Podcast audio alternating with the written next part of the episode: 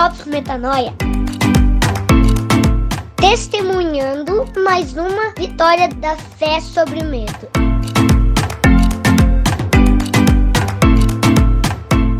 Bom dia, boa tarde, boa noite.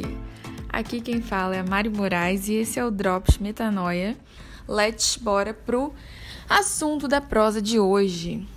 E a questão que eu, Marianinha, resolvi levantar enquanto tomava o meu café da manhã foi: eu sou indisciplinado. Será? Eu sou indisciplinada. Será? Como se ouve falar de disciplina hoje em dia? Você já ouviu a frase tudo é disciplina? Tudo é disciplina? Tudo é disciplina. Você pega qualquer problema na sua vida, você fala assim: olha, eu tenho um problema para comer, tô com inflamação no corpo, tô inchada, é tudo é disciplina, a disciplina vai resolver. É, não tô conseguindo me dedicar ao meu crescimento né, no trabalho, entender e, enfim, semear coisas consistentemente, tudo é disciplina o problema. Ah, o adolescente tá na escola, tá indo mal nas notas, é porque tudo é disciplina. E beleza, é, eu não estou dizendo que a disciplina não é importante. Eu mesma, essa que vos fala, sou uma pessoa que todos os dias busco desenvolver consistência e disciplina.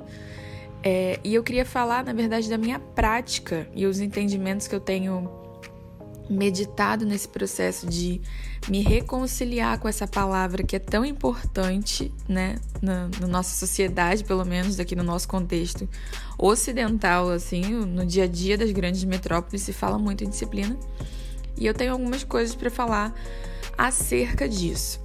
A primeira coisa que eu senti nos meus testes de disciplina e quais foram os meus testes?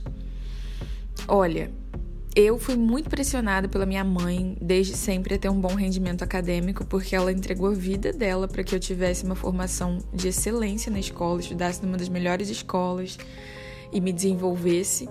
E eu sempre me senti muito obrigada e em dívida a devolver com minha dedicação. E na verdade é uma tremenda ingenuidade achar que alguma coisa vai retribuir um amor desse tipo, né? Mas na na minha primeira fase da juventude, eu achava que isso era possível e eu, desde que eu me lembro, até assim, coisa de um ano atrás, a minha vida era devendo. Eu fazia planejamentos é, absurdamente perfeccionistas. Exemplo, eu ia fazer uma prova. Eu sabia exatamente qual era o processo de disciplina que eu teria que ter para fazer aquela prova. E era tão denso que, no geral, sempre funcionou assim. Eu cumpria 30%, sofria o pão que o diabo amassou, perdia cabelo. Olha, ficava deprimida. Sofria, sofria, sofria e no final dava tudo certo, porque meu planejamento era tão rígido, tão, tão perfeccionista, que 30% já era suficiente para eu é, ser a melhor aluna da sala, ganhar campeonato de poesia, é, passar na melhor faculdade de direito pública e tudo isso cumprindo sempre 30% e sofrendo pelos 70, me culpando pelos 70 que eu não dei conta. E aí esse foco, né? É, eu fiz direito, a OAB foi esse mesmo suplício, esse foco né, no desenvolvimento acadêmico, hiperfoco, que na verdade na minha cabeça não era um hiperfoco nenhum, era uma tremenda de uma preguiça que eu tinha, né? Porque eu vivia pensando nos 70% que eu não entregava e sofrendo, chorando sozinha por isso. Quando eu é, percebi, eu tinha me desconectado muito do meu corpo físico, né? Eu tinha vícios alimentares, bebia pouca água, não tinha nenhuma rotina de exercícios. Então, faz assim, vamos dizer, uns três anos que eu comecei a tentar equilibrar um pouquinho essa disciplina para uma forma mais íntegra de viver, né? Então, eu, o que eu queria falar com vocês, que eu aprendi é, nesse processo, a primeira coisa é, é da integridade a gente não pode ter disciplina em uma coisa. A gente desenvolve a virtude do ser disciplinado. E nós somos corpo, alma espírito. Você é matéria, você é é, você é composto, né? Você na verdade é o ser, é o seu espírito, né? O grande eu sou te deu o ser, né? E você é a sua identidade, né? Seu CPF espiritual, Cristo. Isso é quem você é, o espírito em você. Agora, esse espírito, ele opera através de um corpo físico e através de uma mente. Isso mesmo, você não é essas vozes na sua cabeça. A sua, a sua cabeça, a sua mente, ela é um instrumento para transmissão do espírito, que fala em linguagens inexprimíveis. Então, a primeira coisa é você compreender que você é esse espírito manifesto em um corpo e uma mente, de modo que o que o seu corpo faz e o que a sua mente fala não necessariamente dizem quem você é. E se você buscar desenvolver como eu fiz, né? Muito a, su a sua mente, inchar a sua mente de conhecimento, achando que você é a sua mente, ou se você se dedicar demais a esculpir um corpo e você não partir do ser para isso, ou seja, como eu posso manifestar a disciplina, a disciplina que eu já tenho, né? Eu sou Deus, eu sou um com Cristo, eu sou filho de Deus, então eu já sou disciplinado, porque Cristo é disciplinado. Como eu posso materializar aqui nesse corpo? Como eu posso aqui é, disciplinar minha mente e escolher os pensamentos que são coerentes com a verdade sobre mim? Isso é a primeira coisa que eu queria dizer. Então a verdade é que você é disciplinado. A, a única questão é se você está conseguindo materializar no seu corpo físico isso, da forma como você gostaria, e se a sua mente você já tomou consciência de que ela é uma rua pública sob a sua responsabilidade e, e se você tem escolhido os pensamentos é, favoráveis à verdade acerca da disciplina que você já tem e, e eu espero que você tome posse dela. A outra coisa que eu queria falar é um aprendizado que eu me surpreendi muito, gente, de um ano para cá e para mim foi uma metanoia muito grande, eu quero deixar para você a pureza no seu corpo e a sua mente, e aqui eu falo pureza porque você já é Cristo, certo? Então o que a gente está buscando é pureza. É pureza, é que você volte à essência de quem você já é. A pureza ela não vem da chicotada naquilo que é ruim, mas na experimentação daquilo que é bom. Lembra lá de João 1? Vou falar para você uma das minhas passagens favoritas.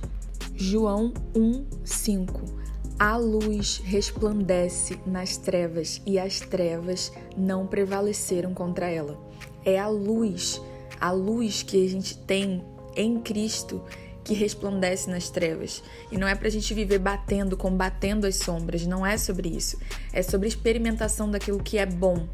A sua disciplina não está em se maltratar quando as trevas é, aparecem, mas em condicionar o seu corpo a sempre experimentar o que é bom e sempre condicionar a sua mente a experimentar aquilo que é puro e agradável. É pela experimentação do belo, do bom, do justo que você é transformado e não pela dor e pela culpa por haver trevas em você, de alguma forma. Isso é o maior engano, na minha percepção, que as pessoas têm acerca do evangelho que colocou a gente, a igreja, na situação que a gente está a, a, o condicionamento do corpo e da alma, não pela experimentação da bondade, mas pela culpa e pela vergonha por não compreender as trevas. De um ano para cá, eu tenho recebido muitos elogios sobre o meu desenvolvimento físico e de alma, assim, de estar transmitindo mais paz e serenidade. E eu posso te garantir que fisicamente eu tenho outro corpo. Não foi comparando de comer besteira, mas foi colocando e me, me responsabilizando por comer aquilo que é bom, ainda que depois eu comesse um sorvete. Eu precisava cumprir a minha cota de proteína.